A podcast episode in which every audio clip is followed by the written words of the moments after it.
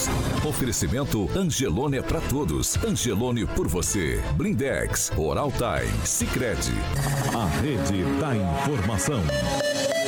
Jovem Pan, a rádio que virou TV.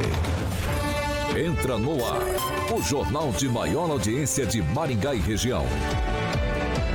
Pan News.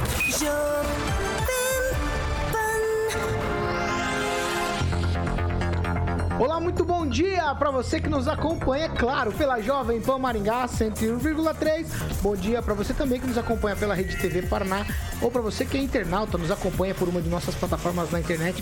Todos vocês são bem-vindos para participar nesse, digamos assim, pós-festa, quinta-feira, dia 12 de maio de 2022. O Panils já está no ar. Jovem Pan e o tempo. Agora aqui em Maringá, 13 graus, frio, sol, algumas nuvens, não temos previsão de chuva para hoje. Amanhã, sol com nuvens e também não temos previsão de chuva. As temperaturas ficam entre 11 e 26 graus. Agora, os destaques do dia. Pan News. Jovem Pan. Em visita histórica a Maringá, o presidente Bolsonaro participou de motociata e discursou para milhares de pessoas na Expo Ingá. E ainda na edição de hoje temos a entrevista com o deputado federal Felipe Francischini. A notícia que você precisa saber. No seu rádio e na internet. Jovem Pan. 7 horas e 2 minutos. Repita. 7 e 2, Alexandre Mota, muito aí? bom dia. Tudo bom? Tudo bem? A gente já começa com um sorriso no rosto para falar de Cê- Oral Time. Você tá feliz? Eu tô feliz. Eu tô feliz porque amanhã é Eu sexta. tô feliz, eu tô feliz por vários motivos hoje. Esse que você tá aí, eu não tô. Eu tô feliz por vários motivos Sim. e o meu sorriso largo hoje eu começo para falar de Oral Time. Oral Time, Ah, Paulo É Caetano. o motivo do sorriso, né? É o motivo do sorriso. Vamos nessa. Esse eu tô feliz, mas esse que você tá pensando aí, eu não tô. Eu tô. Vamos Então, lá. tá bom. Oral Time. Sorriso bonito sem sair nas fotos. Pra ficar bonito, que estar com sorriso bonito. A resposta é, unânime. Todos querem e precisam, obviamente, conhecer as facetas em porcelana, as chamadas lentes de contato, Paulo. Com as facetas, você consegue fazer correção na cor dos dentes, por exemplo, fechamento de espaço entre dentes e também aumentar os dentes para deixar o sorriso mais harmônico e também outras melhorias. Então, você pode falar com a galera na Oral Time agendando a sua avaliação. Em Maringá fica ali na Rio Branco 761, telefone 991460454 e em Paysandu também tem Oral Time na Avenida Silvio Alves, número 1155, Jardim Pioneiro. Telefone de Paysandu é 99774 3442. Oral Time. Pan News. 7 horas e 4 minutos. Repita. 7 e 4, já começo dando bom dia para Fernando Tupan e já falando os números Covid aqui em Maringá. Fernando, muito bom dia para você. O boletim de Maringá ontem mostrou 323 notificações de coronavírus, infelizmente mais duas mortes e casos ativos na cidade agora 1381. Bom dia, Fernando Tupan. Bom dia, Paulo Caetano. Bom dia, ouvintes de todo o Paraná, Maringá, Londrina. Estamos aqui esperando ansiosamente a entrevista com o deputado estadual Francis- Francisquini. Mas vamos falar sobre o Paraná, o que está acontecendo com relação ao Covid. Até o momento, já são 2.467.514 casos e 42.925 mortes. Somente ontem, divulgado pela CESA, foram 3.245 casos e 8 mortes. Mas o interessante, Paulo Caetano, aqui, que Curitiba continua é, pedalando nessa ferição da CESA. Curitiba não aparece, apesar de ter tido duas mortes e 1.173 casos.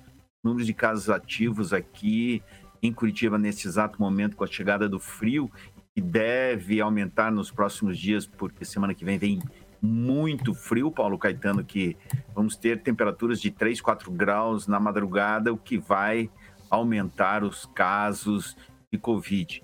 Mas aqui, sem Curitiba aparecendo, mas apareceu os, os dois casos fatais aí de Maringá.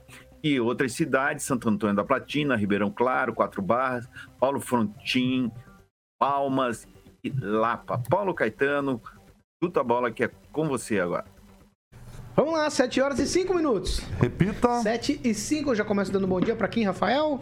Bom dia, Paulo. Bom dia, bancada. E bom dia a todos que nos acompanham. Excelente quinta-feira. Agnaldo Vieira, muito bom dia. Muito bom dia, quinta. Professor Jorge Vila Lobos, bom dia. Bom dia e bem-vindo aí a Cris, o novo ministro de Minas e Energias. Vamos ver que energia ele tem. Bom dia, Pamela Bussolini. Bom dia, Paulo, Carioca, bancada, ouvintes da Jovem Pan e para os meus embaixadores do like que já estão chegando lá no nosso YouTube, deixando o likezinho. 7 horas e 6 minutos. Repita. 7 e 6. Ó, vamos lá para o assunto que é importante. Afinal de contas, ontem, depois de reunir milhares de motos que acompanharam o presidente desde o aeroporto até o parque de exposições, o presidente fez aí mais do que muito show sertanejo. É, que já passaram ali pela arena da Expoingá. Ele atraiu uma multidão de pessoas que compareceram à Expoingá, claro que estava de portões abertos para acompanhar, fotografar ou apenas ouvir o discurso do presidente Bolsonaro.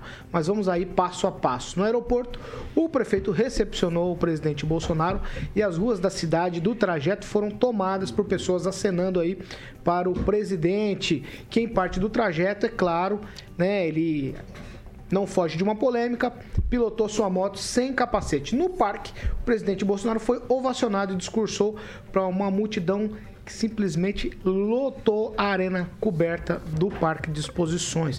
Vamos falar de trabalho. O presidente é, tem muita polêmica, dizendo que era horário de expediente, então ele não podia estar fazendo isso, que é campanha. Mas ele trabalhou lá, porque durante a visita, o presidente e o ministro de Infraestrutura em exercício, o Bruno Eustáquio, DENIT, também uma empresa, assinaram o contrato do contorno sul metropolitano. A empresa Engenharia Comércio Bandeirantes fará a elaboração do projeto e execução da obra, que tem 13 quilômetros, e o valor estimado dessa obra 247 milhões de reais. No discurso, o ministro de Infraestrutura ele disse que serão dois anos para a conclusão das obras, com geração de mil empregos. Eu fiz um pacotão aqui para vocês. Nós temos um trechinho da fala do presidente Bolsonaro. Nós vamos colocar e depois eu quero ouvir meus amigos sobre tudo o que aconteceu aqui em Maringá.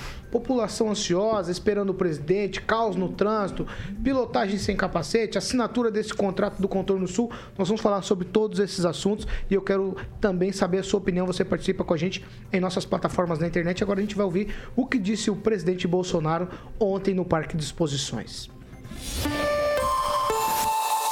É uma satisfação muito grande estar no meio de vocês. E quando eu os estou cumprimentando, as palavras que eu mais ouço são: não desista e Deus te proteja.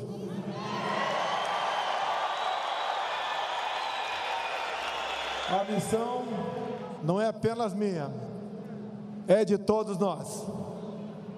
Nós sabemos o que há de mais importante numa sociedade: são seus valores e a sua liberdade. Isso se conquista dia a dia. Mas dizer a vocês que nós temos um governo que acredita em Deus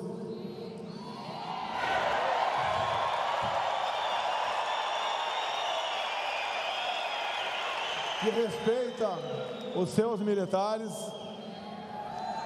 que defende a família brasileira e deve lealdade ao seu povo. Jovem Pan. 7 horas e 10 minutos. Repita. 7 e 10. Eu vou começar com o Kim Rafael. É, Kim, cidade ontem, um negócio que eu vou falar para você. É difícil quem já presenciou uma cena daquela aqui em Maringá, hein? Uma multidão pelas ruas. Queria que você falasse sobre todo esse apanhado de coisas que a gente já comentou aqui no início. É, talvez para Maringá seja, sim, algo inédito, né? É, mas é, aonde o presidente passa, pelo que a gente percebe na mídia, né, nos vídeos gravados, enfim, de quem participa dessas movimentações dele, está parecendo muito comum, né? Por onde ele passa, ele realmente arrastar aí algumas multidões, é, ou apoiando, tanto na, no quesito ali da motociata, né? E eu acho que isso é algo natural que está sendo é, é, trazido pelo Bolsonaro e a sua equipe. É claro que ontem nós tivemos, óbvio, né, por um convite aí, né, de participar da Expo Engada, o evento que nós estamos tendo aqui em Maringá, e também na assinatura dessas, dessas obras aí que serão iniciadas logo e que ainda bem, né, que ainda trouxe ainda essas pautas muito importantes para Maringá. Né? Então acho que faz parte, né, todo esse aparato né, de pessoas e também como a motocicleta é algo privado, né, algo de organização que não é do governo federal, não faz parte é, de, de partido político, é pessoas que o querem apoiar e ele acabou é, é, aceitando o convite e participando, né? Então, acho isso algo natural. Mas o que mais me impressiona, Paulo, é ver ainda algumas fotos, né, hoje, de pessoas que estavam com o Sérgio Moro, né? É, pessoas que estavam contra o governo, né? Por um bom tempo, principalmente no período da pandemia e que acabaram tirando aí, tirando uma fotinho, né? Quem sabe para entrar numa nova onda. Quem tirou foto? Nova onda. O deputado estadual aqui de Maringá é, também tirou foto. É, antes era apoiador do Sérgio Moro, agora que o Sérgio Moro derreteu de vez acho que vai ter que entrar na onda Bolsonaro 2022 novamente. Maringá tem quatro, Eu... três deputados só. É. Quem que era? Fala o nome. Pois é, Homero Marquese. Ah, mas esse não é de Maringá é, mais não. Esse é... não é de Maringá mais não. Pois é.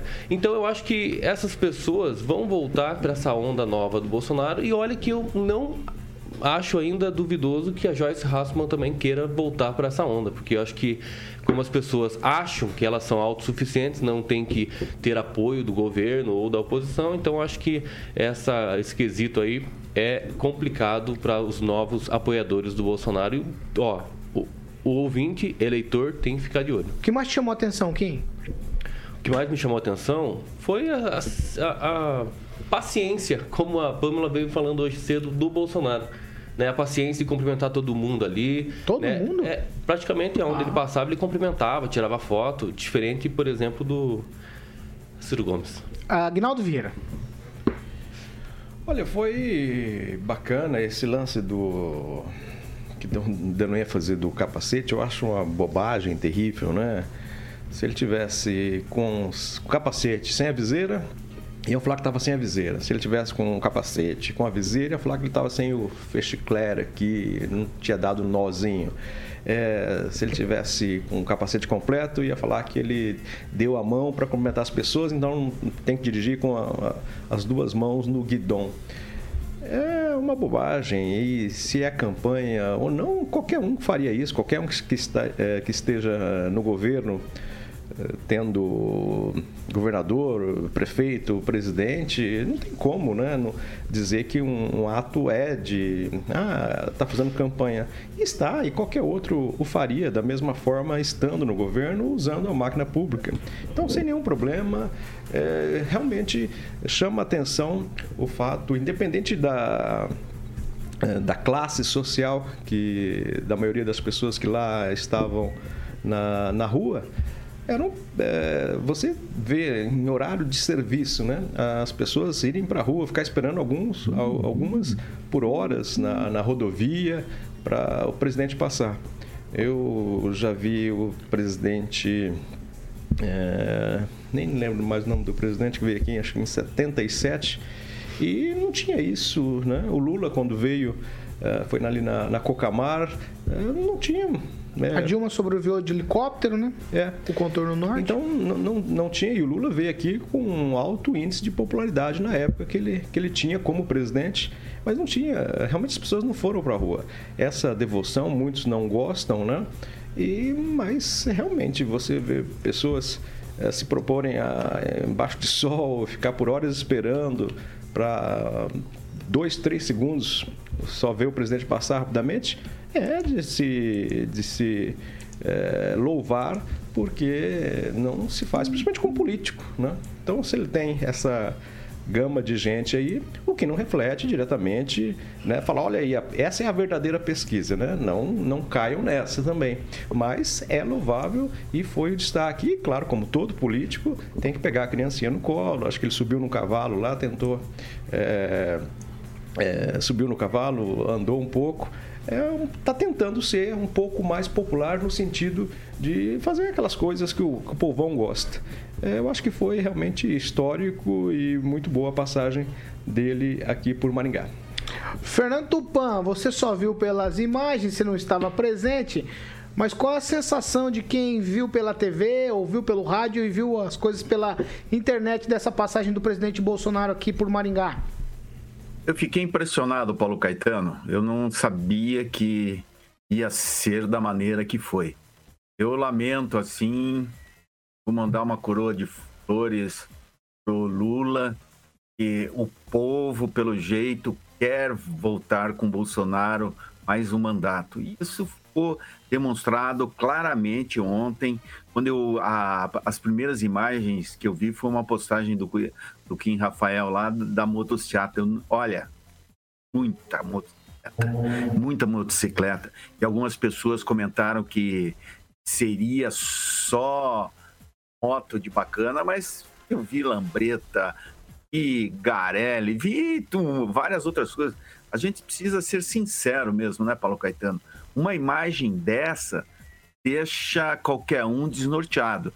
Eu acho que o professor sentado na bancada aí deve estar chorando as pitangas, lamentando que o Bolsonaro vai ficar mais quatro anos, porque, professor, a coisa não está fácil para o Lula e ficou claro nessa, é, nessa passagem pelo Bolsonaro.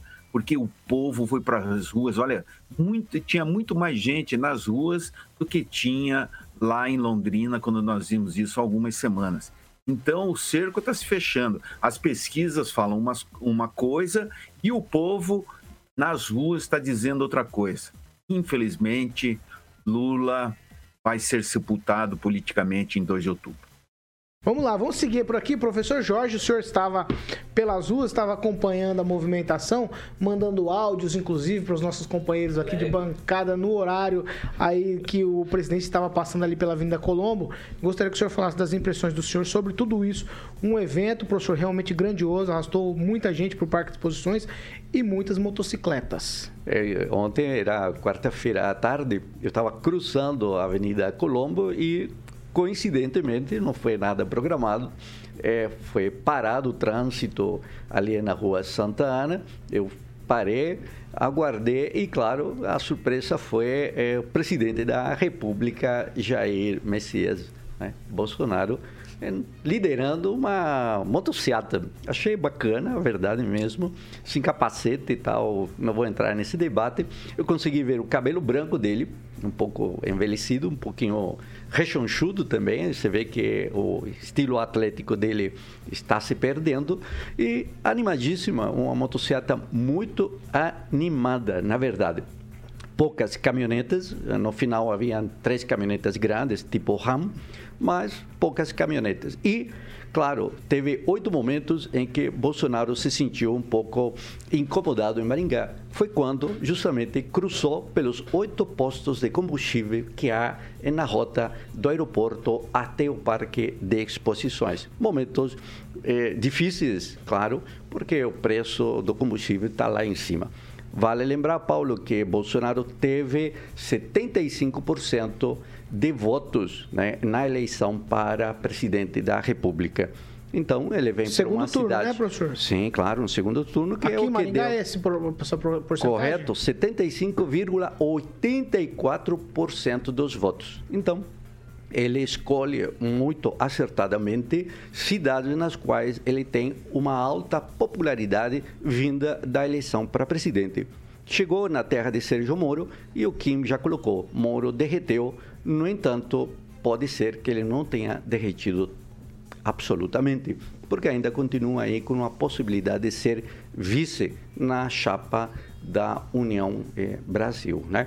Então, uma, um momento importante, 250 e poucos milhões para Maringá, e aí a- a- o ganho político é do prefeito Ulisses Maia, que recebe né, presidente da República, e do deputado federal Ricardo Barros, que é né, a pessoa que tem trabalhado intensamente por esse contorno. Faltou, faltou um detalhe, eh, e o detalhe foi a camiseta do Grêmio de Maringá ter sido entregue para o presidente o, da República. o prefeito não foi ao parque, né? Só recepcionou no aeroporto. Perfeitamente, mas aí está o ganho. Quem recebe na cidade é o prefeito. e depois a discussão eh, se dá no âmbito do parque. Mas veja bem, Paulo, podia ter recebido a camiseta do Grêmio. Ele ganhou um exemplar do Jornal do Povo, né, em grande homenagem ao Verde, mas faltou a camiseta. Eu acho que a cidade devia ter entregue Mas não tem mais uma Grêmio, camiseta. professor. Agora é o Maringá Futebol Clube. Ah, melhor ainda, Paulo. Maringá, time né? com nome da cidade. Então, tínhamos que ter entregue uma camiseta, porque o presidente Bolsonaro é muito receptivo a esses presentes que têm um valor aí adicional de popularidade. E motocicleta, uma grande sacada eh, desse presidente na sua campanha política. Pamela Bussolim. Paulo, eu estive presente, né, lá no Parque de Exposições, não acompanhei a motociata, mas vi alguns vídeos.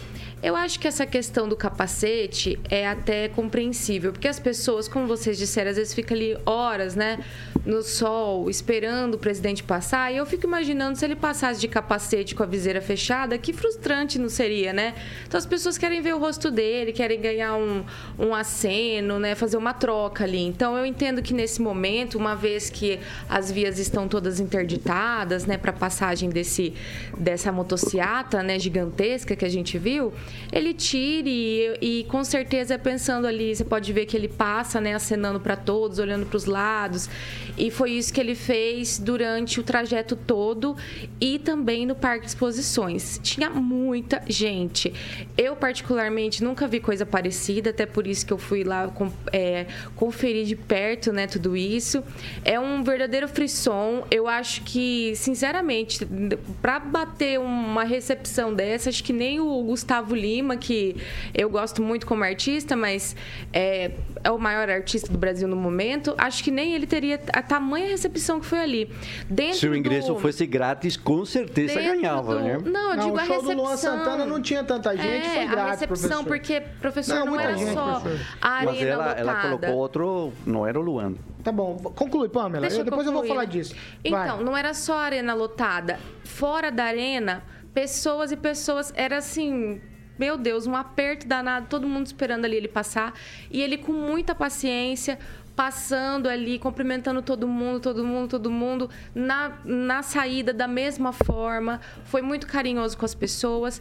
E o que, e o que eu, me chamou a atenção foi entre os discursos lá, né? Vamos deixar bem claro que não houve pedido de voto, ninguém falou de partido, ninguém falou sequer em candidatura, pré-candidatura, não foi dito nada disso. Foi mais no sentido do contorno norte e depois o presidente fez o discurso dele todo voltado ali a dizer o que o, como o governo dele trabalha, os ideais que eles defendem, enfim. Agora me chamou a atenção o discurso também da Maria Eclésia. Ela não ficou em cima do muro. Ela foi muito taxativa no sentido de que este governo foi o governo que olhou para o agro, que se preocupa, se preocupa com o agronegócio e demonstrou firmemente ali o apoio não só da sociedade rural ao presidente, mas representando todo ali o nosso agronegócio regional no sentido de apoio a esse governo e agradecimento. Então eu achei bacana que ela foi, ela foi bem taxativa, não ficou em cima do muro, ela se posicionou e aí a gente gosta de ver pessoas que se posicionam, né, discursando. E foi um sucesso, né, tremendo. Graças a Deus deu tudo certo, não teve nenhuma nenhuma ocorrência.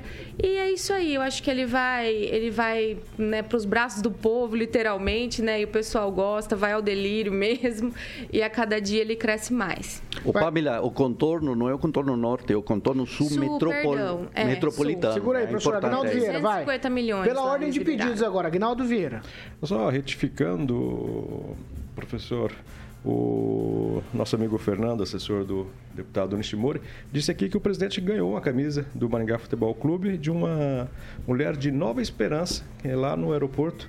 Ela entregou, enfim, talvez não tenha registrado, mas o Fernando registrou que realmente ele ganhou uma camiseta do Maringá Futebol Clube. Então a festa Que foi- a ótimo, que festa bom, foi que completa, ótimo. então. A festa foi Que bom, que bom. Eu fico feliz mesmo. Quem, Rafael? E eu, só queria é, Conclui, então, destacar é, a recepção do, do prefeito Ulisses Maia. Desta vez, o Bolsonaro é mais receptivo também, mais alegre.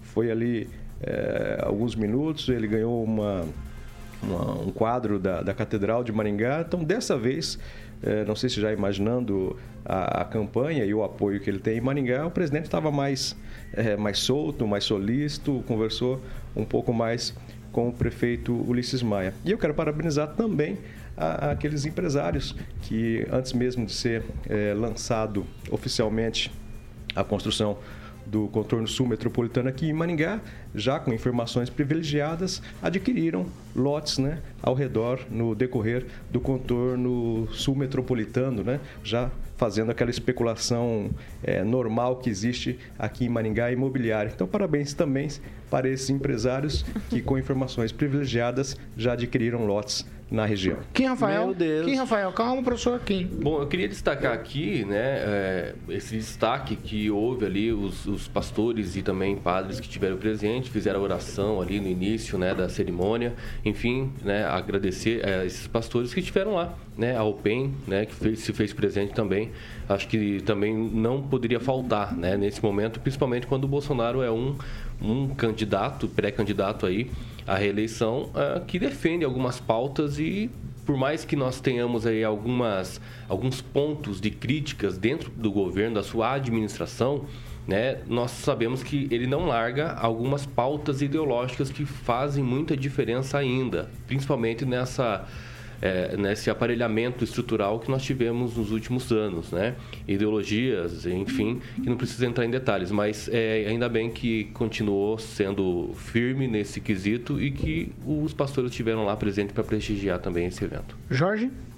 Não, eu estava vendo essa questão do Aguinaldo, eh, da especulação imobiliária não tinha conhecimento da compra e venda. Então, surpreende em que uma obra de infraestrutura esteja associada a um processo de especulação imobiliária. Isso realmente eh, distorce o que é o devido procedimento quando se utiliza informações privilegiadas, notadamente de um traçado que é definido e que vai influenciar, então, no preço da, da terra, tornando Maringá, com certeza, então, mais excludente, uma vez que com essa concentração de terras, né, o valor do solo tende a subir, incrementado por esses valores também que vêm da infraestrutura é uma notícia ruim, péssima. Professor, faz 10 anos né? que todo mundo sabe que esse contorno vai sair. Nem é, é informação Pode saber a, ao transtorno é, né, que temos não, com o contorno norte. Processo comum. E é, temos antes de, a de, situação. De falar, é, né? vai sair um contorno é. aqui. Então você vai lá e, e, compra mais barato, porque as pessoas não é, sabem. É disso que o Agnaldo está falando. Aí né? depois falou, vai sair o contorno aqui. Aí, então você pode ver se no, nos últimos 10 anos não houve compra é, e quem comprou é, esses lotes que estão à beira do, do, do contorno sul metropolitano? Tupã, um minuto para você, mais uma falinha desse assunto, vai. Depois eu fecho com a ah. Pamela. Acho que vocês falaram exatamente o que está acontecendo e essa especulação é natural e fim de papo, vamos jogar bola e vamos para o próximo assunto. E o Bolsonaro ali não tem culpa no cartório, isso é normal, existe um projeto antigo, Paulo Caetano, então tocar a bota e vamos realmente mostrar o que o Paraná precisa a partir de agora. E parabéns para Maringá com a receptividade que deu ao presidente Jair Bolsonaro. E vocês podem ter certeza que daqui para frente os nossos comentaristas vão ter que baixar a bola quando falarem do presidente Jair Bolsonaro. Pamela, para encerrar o assunto, sei que você teve lá, tinha, deu para fazer aquela tietagenzinha ou não? Ai, deu, gente, ouvintes, peguei na mãozinha do presidente, ele né, passou por ali, o Braga Neto também, o ministro, né? Todos muito solícitos ali com todo mundo. Foi bem bacana. Outra coisa que eu reparei é muita gente às vezes acha que o presidente não tem um público jovem, né, grande, mas eu vi muitos e muitos jovens lá e muitas mulheres, muitas mulheres, muitas mulheres lá na recepção do presidente. Então, eu acho que é isso. Esse volume de pessoas que ele atraiu se resume da seguinte forma: não adianta adianta é, a mídia falar assim: ah, o combustível subiu, é culpa do Bolsonaro. Hoje em dia as pessoas têm o celular nas mãos, têm um notebook, a internet está aí para isso, elas pesquisam, veem que as leis impedem que ele, que ele atue nesse sentido, né, interfira nos preços e vamos repassando a informação. Então hoje esse monopólio da informação não existe mais, né? As pessoas podem buscar e se informar e por isso, mesmo após uma alta de combustíveis, a gente viu aquela recepção em dia de semana e horário comercial. Agora vocês imaginem se fosse num fim de semana a, o, aquela motociata e aquela recepção do presidente no Parque Exposições. 7 horas e 31 minutos. Repita. 7 e meia, 7 e 31. A gente vai para um break rapidinho. Já a gente está de volta.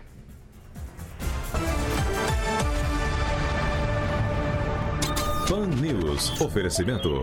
Angelone é para todos. Angelone por você. Blindex. Escolha o original. Escolha Blindex, a marca do vidro temperado. Oral Time Odontologia. Hora de sorrir. É agora. Sicredi União Paraná São Paulo, construindo juntos uma sociedade mais próspera. 7 horas e 31, agora a gente vai para aquele momento em que a gente lê as participações de quem participa com a gente pelas nossas plataformas na internet. Aí, vamos lá. Vamos fazer o seguinte, eu começo com você, Agnaldo Vieira, fazendo aí a leitura. Vamos lá. É, mandar um alô especial aqui para o Andrei Salvático nos acompanhando, também o Ricardo Antunes, a Vera Pise, Sandro Batista. Eu peguei aqui o comentário do Diego Vilas Boas. Ele disse que essa multidão que Bolsonaro traz com ele não é porque ele está sendo o melhor presidente, sim porque ele está fazendo a mudança sem corrupção que há anos é, sofremos com governos anteriores. Kim Rafael. Júnior Júnior escreve o seguinte: o mais engraçado é o Jorge falar que o governo atual só vai em cidades que têm alto índice de votação. O Lula, então, é muito burro. Ou ele está sem rumo ou só está indo em cidade errada. KKKK. Professor Jorge. ele está falando aqui que alguém tinha com um Fusca com uma bandeira. Eu não, não estava de gol e também não estava com bandeira. Não estou filiado ao partido nenhum. Vai, Pamela. Vou destacar aqui o comentário da Fernanda Trautem, que disse o seguinte: é, realmente, né, temos informações hoje na palma da mão. Então, é, se referindo aí à aceitação do presidente ontem, né? O Roberto S. disse o seguinte: que mulheres bonitas foram receber o presidente. A Pamela estava no meio, né? Eu estava lá, mas daí a bondade de vocês, né, gente? Mas, enfim. Vai lá, E do Ah, mais, agradecer os likes aqui do Silvonei Marques, de todos os nossos ouvintes queridos que sempre nos acompanham. Agnaldo, tem mais alguma? Kim?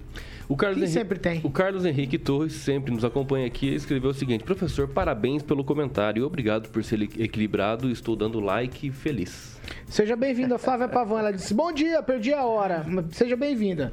Ó, tem mais algum? Tenho 30 segundos, cara. Quanto tempo eu tenho? 20 segundos. Professor, tem mais algum? Manda. Sim, estima-se 7 mil motos e 100 mil pessoas, segundo Salsicha. Eu, eu, É. eu chutei esse número também, 7 mil motos. 7 mil motos. Eu contei, não chegava a 7 mil motos, fiz um cálculo pela rua Santa Ana em relação à Avenida eh, Colombo, contando cada 8 segundos 18 motos. Então, aí está o tempo, demorou em torno de 11 minutos a trajetória. Os números não chegam a 7 mil. É, o meu cálculo era mais ou menos 7 Chega mil motos. 6 mil e... É, Tô brincando. 6,999. Ai, professor Jorge. 7 horas e Recalque, 34 ouvintes. minutos. Estatística é estatística, Paulo. 7 e 34. Ó, segunda meia hora do Pan News é um oferecimento de Jardim de Monet Termas Residência. E agora sim, agora você vai ficar feliz, né, Caroca? Porque agora você vai falar de Jardim de Monet. Falar de Jardim de Monet, Manda exatamente. Mas a felicidade de todos, né, Paulo? Eu não somente do falar- Carioca. Eu ouvi claro. falar que o do Carmo tá pensando em mudar pro Jardim de Monet. O do carro tem, né? Não sei. Tem, tem. Tem que levar o do Carmo lá. Já conhece lá do Carmo? Conheço. Aí, tá vendo? Levar o do Carmo lá pra ficar do lado do Ângelo Rigon. o Ângelo É, é, casa vizinha. Tá montando uma mansão lá violenta, Ai, rapaz. meu Deus do céu. Quem sabe eu convenço de eu votar em mim, pelo menos uma vez.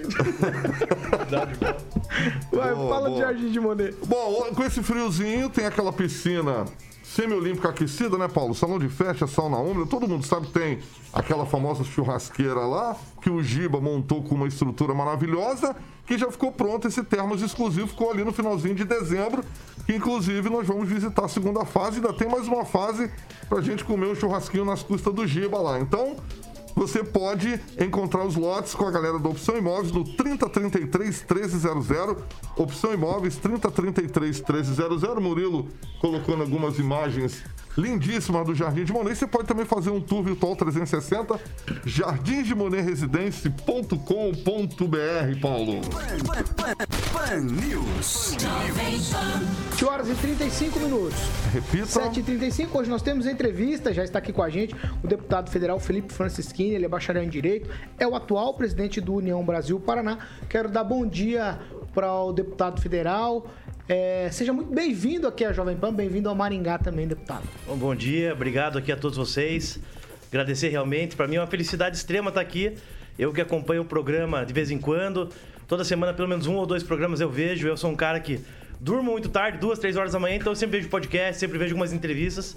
E aqui eu sempre acompanho também meu amigo Tupã, que é lá de Curitiba, também é blogueiro. São três blogs que eu leio sempre: Paçoca com Cebola Londrina, o Ângelo Rigoni Maringá e o Tupã lá de Curitiba para me informar um pouco de política do Paraná. Então é um prazer estar aqui com vocês. Acompanhando o deputado Felipe Francischini.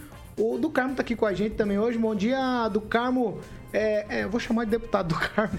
Fica, não sei se fica ruim, né? Mas bom dia, seja bem-vindo novamente aqui à Jovem Pan. Bom dia, Paulo. Bom dia da bancada. Eu agradeço o convite. É um prazer enorme sempre estar aqui com vocês. Ó, eu vou começar, deputado, vou ser bem pragmático aqui, já para a gente iniciar e não perder tempo. A visita do senhor aqui a Maringá, ela foi consonante com a presença do presidente Bolsonaro na Expo Engá. E aí, o fato, tem um fato, a União Brasil ainda balança com relação ao presidente Bolsonaro, vai de chapa pura, ou o Centro Democrático decola com vários partidos se aliando contra a polarização? Porque a informação que o senhor teve lá, teve no palanque junto com o Bolsonaro também, tem ainda essa sinergia do União Brasil com o presidente Bolsonaro? Bom, eu vi ontem na agenda presidencial aqui para Maringá, eh, viemos com mais 10 colegas deputados lá de Brasília, e hoje o nosso partido ele tem discutido essa questão da eleição presidencial. Sempre foi dito que todos os estados estariam liberados dessa conjuntura presidencial para tomar a melhor decisão. Então, estados no Nordeste, às vezes alguns são mais neutros, como por exemplo o governador Semineto lá, que será candidato a governador na Bahia. Aqui no Sul tem uma tendência mais forte é, pró-candidatura do presidente Bolsonaro, da reeleição. É, mas o nosso partido é muito democrático, assim, ele vai acatar todas as opiniões. Hoje nós temos uma postulação que é a do presidente Bivar, lá que está colocando o nome à disposição mas eu acredito que nome realmente, quem vai ser o apoio do partido será apenas definido lá em julho durante as convenções, né? Mas de qualquer maneira, o nosso partido já tem avisado que liberará a todos e uma boa parte da nossa bancada é, é base do governo, tem votado desde 2019 todas as pautas importantes que a gente imagina para o Brasil. Então, essa questão de presidente da República, para a gente é uma questão muito tranquila, assim. Kim Rafael. Bom dia, deputado. É, o senhor esteve à frente da CCJ como presidente bem na época que foi ali é, ajustado a questão da PEC 199-2019, né? Que é a PEC ali da prisão em segunda instância. Na sua opinião, né, já que o senhor esteve à frente disso, qual que foi o maior fracasso dessa PEC de não prosseguir e não ter êxito, né? O maior fracasso foi falta de vontade política. Veja, na CCJ em 2019 eu aprovei todas as grandes reformas. É, é, PEC da reforma tributária, PEC do Pacto Federativo, reforma da Previdência, prisão em segunda instância, voto impresso. Infelizmente, a única pauta que foi realmente aprovada pelo plenário da Câmara dos Deputados e pelo Senado foi a reforma da Previdência, que foi muito importante para o país. Mas todas as outras emperraram. É, eu aprovei a prisão em segunda instância em novembro de 2019 e desde onde eu aprovei ela, ela está parada na comissão especial há mais de dois anos. Então é um assunto importante, eu sempre digo, não é porque é uma discussão sobre a prisão especificamente do ex-presidente Lula. É uma questão que quando liberaram Lula naquela decisão, que foi uma virada jurisprudencial, que já virou duas vezes ao longo dos últimos anos, você acabou colocando na rua milhões de estupradores, de ladrões, de assassinos, ou seja, você mudou o entendimento por causa de uma pessoa e acabou atingindo milhões de pessoas que foram às ruas e que não deveriam, deveriam estar presos agora, né? Agnaldo Vieira. Deputado, eu gostaria de voltar um pouco e qual é a opinião é, do senhor a respeito, eu diria que, entre aspas, sacanagem que fizeram com o pai. É, TSE, STF, até uma pergunta que nós fizemos aqui para o Bolsonaro numa entrevista é, com ele. Eu, Bolsonaro, como é que é administrar o país, gerir o país com essa interferência tão grande do judiciário, né? até em nomeação de superintendente da Polícia Federal, enfim, é, não deixando nem que fosse nomeado. É, foi uma sacanagem com o pai? Eu, eu acredito que sim, porque ficou muito latente por parte de alguns que foi algo pessoal. Veja, era um processo que estava dois anos tramitando no TSE. Ele foi, é, na verdade, foi um processo ganho aqui no TRE do Paraná por vários juristas que tem aqui, fizeram uma discussão ampla sobre o assunto. Chegou lá um processo dois anos parado, eles tiram da gaveta numa quinta e votam numa terça, na saída do ex-ministro Salomão que é ministro do STJ. Ele queria deixar um legado e o legado dele era dois processos, um do subtenente Everton e outro que foi esse do meu pai. E no processo do meu pai especificamente, é, esqueçam a discussão sobre liberdade de expressão e sobre o que ele falou. Eles viraram várias jurisprudências. Hoje, para vocês terem uma ideia, a Constituição não permite que nós, no Congresso, aprovemos uma lei sobre eleições, sobre código eleitoral, é, é, com menos de um ano da eleição. Então a gente, a gente tem que aprovar antes da eleição, um ano antes, para poder ter vigor. Como é que uma jurisprudência pode alterar uma regra eleitoral depois da eleição? Então, realmente, eu vi que o Tribunal Superior Eleitoral é, pesou bastante nessa questão. Eu vi muitos juristas, inclusive juristas de esquerda, que disseram que foi a decisão mais esdrúxula que eles já viram. E eu vejo que não é apenas uma culpa do Judiciário. O Judiciário realmente tem culpa é, é, em decisões como essa, mas nós também, da classe política, dentro do legislativo, também temos culpa. É, os casos que eu falei aqui agora há pouco foi perguntado, é um vácuo legislativo, prisão em segunda instância, reforma tributária, PEC da, é, é da questão da federação, da divisão de tanto receitas tributárias quanto de competências legislativas é, dentro da União no Brasil. Então, todo esse vácuo legislativo que a gente tem deixado nos últimos anos, quem tem suprido isso é o Judiciário. Nos foi avisado semana retrasada, eu votei para derrubada é, é, daquela questão que eles queriam falar sobre fake news, sobre uma legislação nova de fake news. O TSE mandou avisar o Congresso que se nós não aprovássemos algo, eles legislariam através de resolução do tribunal. Nós não aprovamos porque não concordamos que seja, mas com certeza eles vão emitir uma resolução. É um absurdo, né? Mas, infelizmente, esse vácuo legislativo que fica de muitas propostas que não são aprovadas, não são debatidas, acaba entrando no judiciário para complementar a legislação. Fernando Tupan, sua vez. Tudo bem, Felipe? Obrigado pela leitura constante do meu blog, dos amigos Ângelo Ricon e do Claudio Ossi. Eu agradeço em nome deles. O, o que eu quero saber é o seguinte: Maringá está em bastante alta, né? Tô vendo aí do Carmo com você. Também tô sabendo que vocês escolheram uma maringaense por adoção, a Débora Carvalho, para comandar o PV. Maringá tem tão importante nessa reestruturação do União Brasil que vocês estão fazendo e quantos deputados vocês projetam para a eleição de 2 de outubro? Deputados estaduais Bom, e federais. Com uma bancada grande, hoje na Assembleia somos a segunda maior bancada do Estado, com sete deputados estaduais. A nossa previsão é a eleição de 8 a 10 deputados, dependendo da conjuntura. Então, continuar sendo a segunda maior bancada, apenas atrás do partido do governador, que é o PSD. E para a Câmara Federal, nós elegeremos 4 a 5 cadeiras aqui no Paraná. Então, o partido ficou bastante sólido. A gente montou em muitos municípios, inclusive temos já projeto para as grandes prefeituras em 2024 e projeto para 2026. Estão fazendo um projeto bem consolidado e de longo prazo aqui no União Brasil do Paraná. Vamos lá, professor Jorge. É, deputado, tem um fato que me chama a atenção em 2019. Né? E se trata, então, de uma questão de sua participação como presidente da CCJ. Está no Correio Brasiliense. Ele disse assim: é, Protestou o vice-líder, claramente desconcertado. Francisquini disparou. Você é chata demais, deputada, por favor, exclamou. Nesse momento, o presidente da sessão perdeu o controle e começou uma gritaria. O senhor está hoje na União Brasil. E na União Brasil, um outro deputado, o Mamãe Falei, também teve um comportamento machista. Qual é a diferença entre o senhor e o deputado Doval?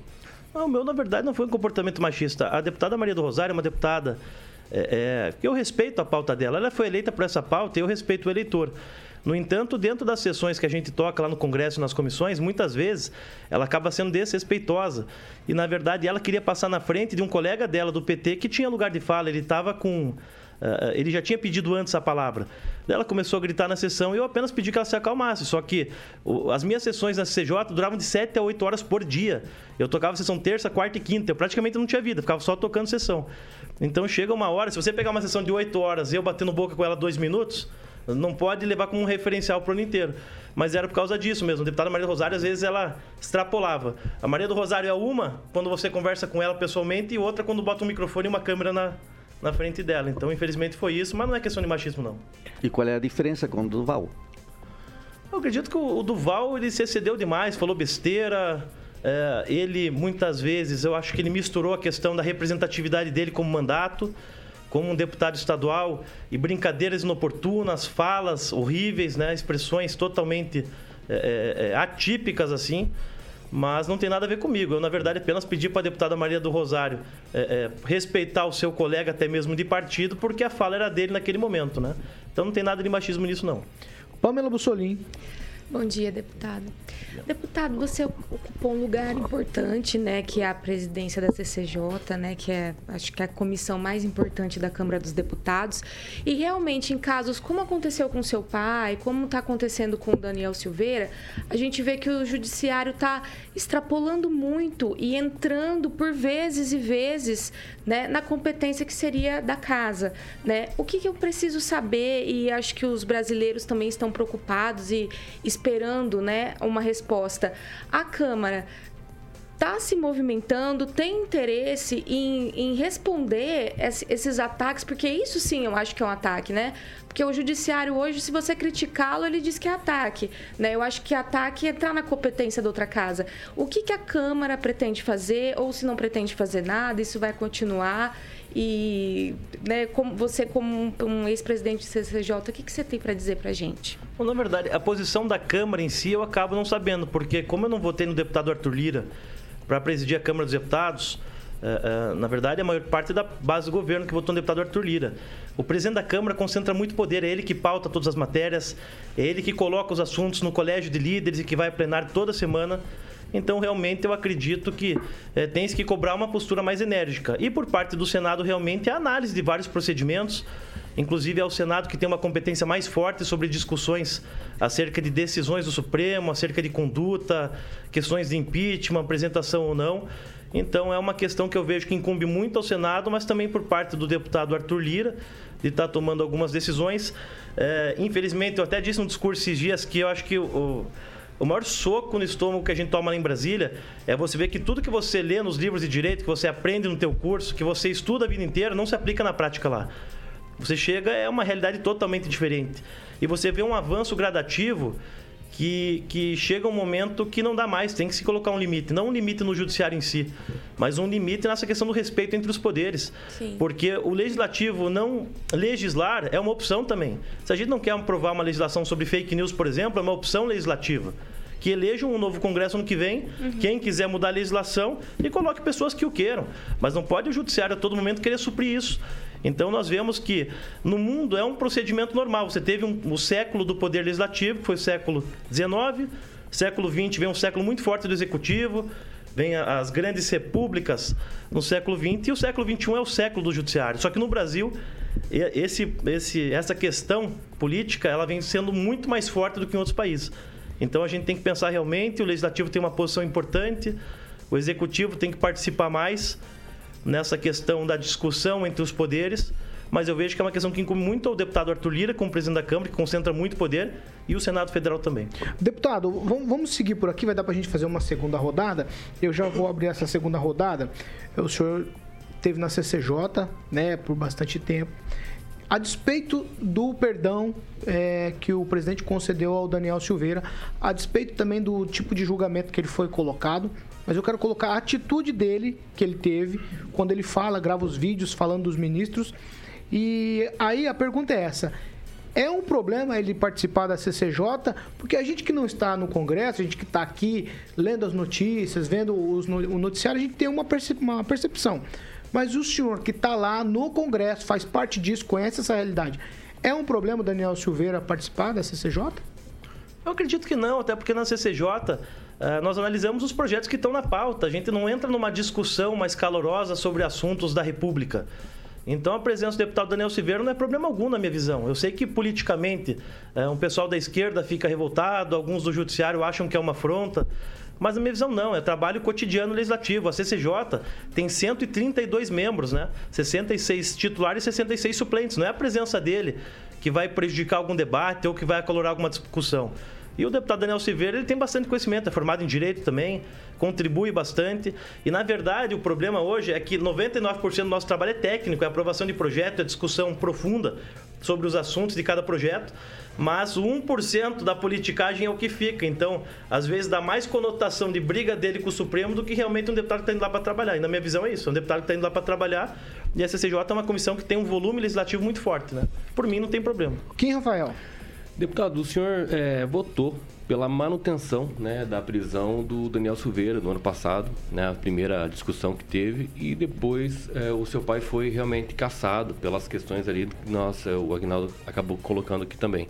Depois disso, o senhor acabou mudando de opinião, porque, na minha opinião, acho que não vejo é congruência em, em você ma é, manter uma prisão, por exemplo, do deputado Daniel Silveira por liberdade de expressão e o seu pai da mesma forma. Né? Então, que Na verdade, sim, se você analisar ao longo desse mandato e do mandato passado, que foi um mandato mais recente, várias jurisprudências foram mudadas. Vários textos da Constituição foram reinterpretados pelo Supremo Tribunal Federal. Então, a própria questão do foro privilegiado, que continua valendo para juízes e promotores, mas não vale mais para deputados. Então, uma série de questões que foram sendo alteradas. Quando veio a questão do Daniel Silveira, foi, salvo engano, em janeiro de 2020 ou 21, não lembro, 21 é, você tinha uma situação totalmente diferenciada. É o que eu falei. Em Brasília, a gente aprende que tudo que a gente lê nos livros de direito não é o que é aplicado na prática. Daniel Silveira, você cedeu nas falas? Você cedeu. O meu pai se cedeu na crítica quanto à questão das urnas eletrônicas? Na minha visão, se cedeu sim. Mas isso não é motivo para o pro processo deles ter chegado onde chegou. Quando eu vi aquela pena do Daniel Silveira de oito anos e nove meses e ver condenados da Lava Jato, a maior parte é absolvido, mas uma boa parte, condenados sim por corrupção, mas com uma pena menor, você vê que é um absurdo. Distorceram totalmente o Código Penal, o Código de Processo Penal, Constituição. Então eu vejo hoje que no Brasil a gente já não está mais no campo jurídico de discussão. Parece que, como já adentrar no campo político, a gente tem que adentrar também no campo político, né? E muitas vezes em Brasília eu fiz análise puramente técnica. Não importava se era A ou se era B, eu fazia uma análise técnica e jurídica. Hoje em dia, eu confesso que, dada a realidade do Brasil hoje, você tem que analisar sobre o ponto de vista jurídico, mas muito sobre o ponto de vista político, porque o recado que é passado é que vale para A e não vale para B. A gente vê muitas pessoas com ideologia diferente fazendo críticas até mais pesadas ao Supremo e que não aconteceu nada. Uhum. Então, assim, quando veio aquele caso, eu separei o caso. Hoje, vendo numa, numa lógica global, você vê que foi realmente uma coisa para perseguir o deputado em si, para perseguir uma ideologia, para perseguir quem tem um viés mais de direita, quem tem um viés mais conservador. Então é essa ótica que eu analiso as coisas hoje, sabe? E muita gente mudou também por causa disso. Agnaldo Vieira. Deputado Francisquini, o senhor disse do, da, da, bancada que nesse, nesse ano, nas eleições, deve aumentar, uma bancada forte. É, nas suas contas está o deputado do Carmo? Tá, assim, deputado Carmo, deputado que trabalha o Paraná inteiro. Tem base dela em Curitiba comigo, lá na região. E a gente tem um compromisso grande, que é um cara parceiro nosso, um cara que, durante todo o trabalho na Assembleia Legislativa, é, foi o nosso líder da bancada lá de oito deputados. Sempre aprovou todos os projetos importantes para o Estado. A nossa bancada contribuiu muito aqui. Meu pai era presidente da CJ, do Carmo era líder, depois virou segundo vice-presidente da Assembleia. Então é um cara que eu tenho certeza que vai voltar aí, merece, trabalha demais. E tem muito município aí junto comigo que eu tenho certeza que vai fazer uma boa votação. Pamela Bussolini. Deputada, achei interessante é, a sua fala sobre né, a silência da Câmara e aí vem a jurisprudência. Mas nesse caso do Daniel Silveira, por exemplo, da cassação do mandato dele, existe a legislação. Se existe a legislação, a gente não deveria ter jurisprudência, né? E no entanto, eles emitem jurisprudência. Então eu gostaria que você esclarecesse melhor para os nossos ouvintes, que alguns entenderam que você disse o seguinte na primeira na primeira pergunta, que quando a Câmara não legisla, o Judiciário pode legislar. Não, né? Não, exatamente é não, não, não, não, não, não. Eu, eu, eu, falo, isso é um eu falo que é um efeito prático. Hoje no Brasil, a interpretação que existe por parte deles é assim: se a Câmara é, Federal ou se o Senado não legisla sobre algo, nós podemos legislar. Uhum. É a visão de muitos hoje dentro do Judiciário. Não concordo de maneira alguma. Isso e é, tese minha de faculdade 10 anos atrás. Uhum. Eu sou um cara que sou formado em Direito, né? Uh, uh, o meu ramo de estudo é o Direito Constitucional, sou um crítico totalmente à questão do ativismo mas infelizmente é o que acontece. Para mim é uma constatação, não é o que eu quero ou o que eu desejo, né? Vamos lá, professor Jorge. Uh, está no debate, já em 2021, Bolsonaro falava de privatizar a Petrobras. Né? E agora novamente voltou e ontem o novo ministro de Minas e Energias, aos poucos minutos de ter sido empossado, já fala de privatização.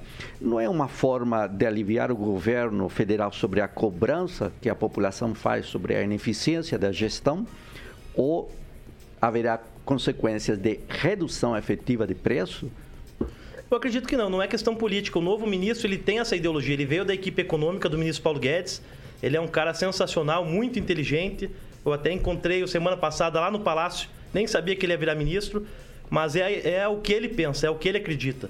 Então, dentro do Ministério de Minas e Energia, eu, eu acredito que ele vai conseguir entrar com uma implementação prática de um projeto viável de, de, privatização da Petrobras. Talvez não privatização de todos os campos da Petrobras, que seria muito complexo no curto prazo, mas eu acredito que isso pode ajudar um pouco no médio e longo prazo a gente ter uma discussão e, um, um, e uma baixa do preço da gasolina, que hoje é o que mais preocupa o brasileiro. A inflação está corroendo o salário de todo mundo, mas a gasolina, o diesel é o que movimenta o país.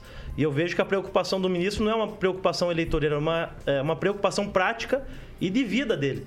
Estudos dele de 10, 20, 30 anos atrás, ele é um especialista em privatizações, então não é eleitoreiro. Mas não iria beneficiar também ao pessoal que tem o controle dos gasodutos no, no Brasil? Está se falando muito de uns 100 milhões ou 100 bilhões. Contra 100 né? bilhões que seria é. para beneficiar a, a OAS, que é o Soares lá da Bahia. Correto. Que quer utilizar recursos públicos para terminar de construir os gasodutos dele. E manter o controle dos gasodutos na iniciativa Exatamente, privada. Exatamente, mas né? assim, é, boa parte, expressiva parte do Congresso Nacional é contra esse tipo de movimentação, né? Isso eu vi muito na mídia essa questão, mas eu principalmente e muitos somos contra essa questão dos 100 bilhões aí para os gasodutos.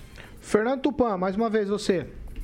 Bem, eu vou puxar o lado aqui um pouquinho, a sardinha aqui para Curitiba. Você falou que vocês já estão é, projetando 2024 2026. No, no seu partido tem um prefeiturável que é o Ney Leprevô.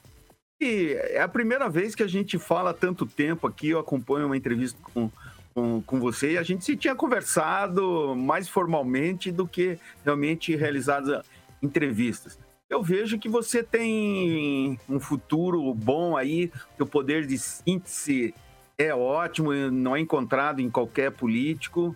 Parabéns. Agora eu quero saber o seguinte: você e o Ney estão pensando fazer uma dobradinha para 24? Bom, não sei, o futuro vai dizer. Mas hoje em Curitiba nós temos grandes quadros. A gente filiou o deputado Mauro Moraes, um deputado que está no décimo mandato, deputado Neile Prevô. Temos nove vereadores na Câmara de Curitiba. Filiamos o delegado Laiola também, que é um delegado é, que faz um grande trabalho na proteção aos animais, que é o chefe da delegacia de proteção ao meio ambiente. Então nós temos grandes quadros em Curitiba, com certeza, para estar apresentando o candidato viável em 2024. E Curitiba é uma capital importante. Eu acredito que é um projeto nosso do partido e a gente vai chegar até lá com uma candidatura viável. 7 horas e 58 minutos. Repita. 7h58. Nós estamos aqui conversando com o deputado federal Felipe Francischini ele que é o presidente estadual do União Brasil. Quero agradecer a presença, deputado. Muito obrigado aqui pela presença e pela presteza que o senhor respondeu todos os nossos questionamentos aqui na bancada do Panils da Jovem Pan Maringá. Eu que agradeço aqui pelo espaço, realmente dizer que eu sou um fã de vocês aqui, acompanho bastante e, é, e, gosto muito dessas oportunidades de poder falar um pouco com a população, porque eu sou um deputado que eu tenho uma linha muito firme, sabe? Eu não, eu não concordo 100% nem com a minha mulher, quem dirá com algum político. E eu apoiei o presidente Bolsonaro desde 2015. É, esses quatro anos na Câmara, aprovei praticamente todos os projetos, desengavetei uma série de projetos que são da nossa ideologia um pouco mais conservadora, de direita, questão do armamento que eu aprovei na CJ. E durante o mandato, claro que surgem algumas rusgas. Eu sou um deputado que não estou lá para dizer amém para tudo. Eu tenho uma opinião forte também. É, por isso que muitas vezes eu, eu bato de frente, porque eu não sou o puxa-saco, eu não sou o cara que vota 100%, eu voto 98%. E o 2% que eu não voto não é pauta do presidente, é pauta do centrão que coloca lá goela abaixo. Então, agradecer realmente vocês por esse espaço aqui e, e estaremos outras vezes juntos com o do Carmo aqui também, aqui em Maringá. Do Carmo, muito obrigado pela presença aqui acompanhando o deputado federal Felipe Francisquino. Obrigado. Eu que agradeço vocês. É isso aí. Carioca, nós vamos falar agora do Grupo Riveza. Grupo Riveza. Vamos lá. É a concessionária Volvo, Paulo Caetano. Muito bem, a concessionária Riveza Volvo, você sabe que são caminhões novos, então para que você possa adquirir, como por exemplo aí o Zeneto, da dupla Zeneto e Cristiano, que realizou seu sonho de ter um caminhão Volvo e você pode ter também, porque a Volvo é uma das 10 empresas do Grupo Riveza. Você encontra em Maringá, Cambé, Campo Mourão, Cruzeiro do Oeste, Campo Grande, Dourados, Três Lagoas e agora recentemente em Corumbá. Então, para que você possa escolher uma concessionária Riveza Volvo pertinho de você, só passar por lá para que você possa se surpreender. O Murilão vai colocar as imagens do grupo Riveza, que é uma empresa com empreendedorismo com solidez, Paulo Caetano. Já emenda, o que vem por aí? Na sequência? Vamos de o Camaleão, né? David Bowie, é Modern canção? Love. Modern Love, Agnaldo. O que, que você tem pra contar sabe, dessa canção sabe. aí? Felipe ia lá no Aeroanta, em Curitiba, não ia nessa época aí, Felipe? Não, não é da minha época. Não. Aí, Agnaldo, vai. Vai, escorou agora, Agnaldo.